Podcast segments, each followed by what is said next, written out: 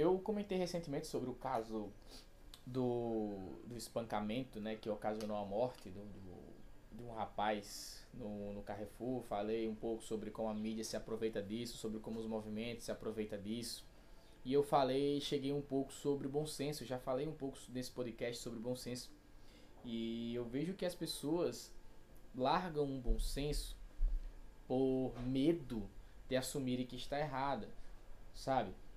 Então, às vezes fica nítido que alguém é, errado, que percebeu que está errado, mas a pessoa não assume. Não assume, sabe? Fica sustentando aquela ideia só para não assumir que está certo. Sem, perdão, só para não assumir que está errado. Sem falar que as pessoas ou condenam ou defendem.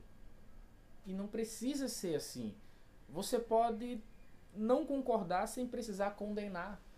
E você pode se agradar, ser simpatizante sem precisar defender. Sabe? Eu defendo minha honra, minha memória, minha história, da minha família. Eu gosto muito de música. Mas eu não vou ficar divulgando pela música. Sabe? Sem falar que tem discussões que não valem a pena. Sabe?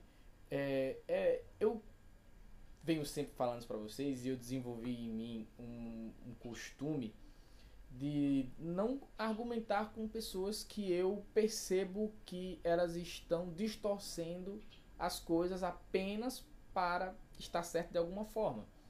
Por exemplo, recentemente teve um, um vídeo de uma de uma uma mostra de uma mostra artística, né?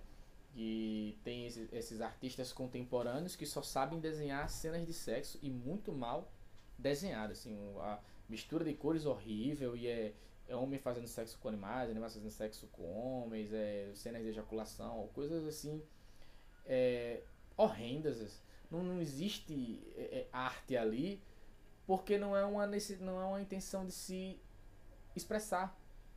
É só uma questão de chocar, sabe? Por falta de, de, de conteúdo. As pessoas fazem esse tipo de coisa sabendo que as pessoas vão se incomodar. E aí quando a pessoa se incomoda e tece qualquer comentário que seja, e vão dizer que ah, você é preconceituoso, você é racista, você é homofóbico, você é isso. Quando na verdade não, é só sua arte que é ruim. Sabe? Vários e vários outros artistas muito bem renomados, como o próprio Picasso, têm nudez exploradas em suas obras. Mas veja a leveza com que aquilo é feito. Sabe? Veja, veja a forma com que aquilo é feito.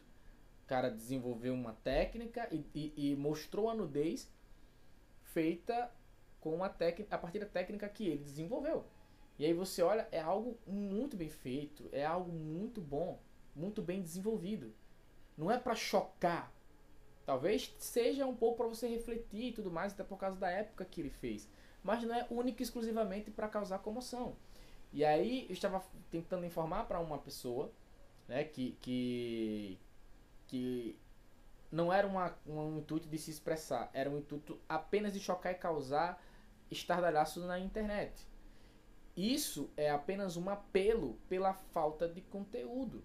Se você tiver conteúdo, você choca pelos motivos corretos. Sabe? Você, a, a, obviamente que um, da, um dos, do, dos intuitos da, da arte é chocar. Mas quando chocar está à frente de fazer arte, então começou errado. É a mesma, é a mesma ideia que eu já comecei, conversei aqui no podcast e que com certeza eu vou falar mais outras vezes, a diferença entre a piada e a ofensa é fazer rir. Se você, à frente de fazer rir, está querendo ofender, então você não está fazendo uma piada ofensiva, você está fazendo uma, uma ofensa bem humorada. Se você está querendo fazer uma crítica e essa crítica está à frente de ser engraçado, né? Primeiro tem que ser crítica, depois tem que ser engraçado. Então você não está fazendo uma piada crítica. Você está fazendo uma crítica bem humorada. Então, é a mesma questão do racismo. Tudo depende do, do intuito pelo qual você age. E, infelizmente, as pessoas estão enquadrando as situações automaticamente de uma forma muito burra por falta de bom senso. Tudo que acontece com o negro é racismo. Então, você quer dizer que o negro vai para uma, uma entrevista de emprego? Se ele não passa, vão dizer que é racismo. Principalmente se naquela entrevista de emprego foi contratado um branco. E aí você diz, ah, mas se um negro é, sai e o branco entra, não é racismo? Não, não é racismo. Porque quem tinha o melhor currículo? Quem tinha as especificações que mais se adequavam ao que a empresa estava procurando? Quem tinha a disponibilidade que a empresa precisava? Quem tinha as características comportamentais que a empresa queria? Fica numa entrevista quem melhor, quem melhor se adequa às pers é, perspectivas. Ponto. Se no final das contas você conseguir provar, mas não é deduzir, é provar que de fato o selecionador olhou lá e disse: Não, não escolhi ele porque é negro. Sim, aí você vai ter um caso de racismo. Caso você não possa cobrar, você não possa provar, então não é, apenas uma dedução e você está apenas jogando ainda mais lenha em uma fogueira que está queimando você.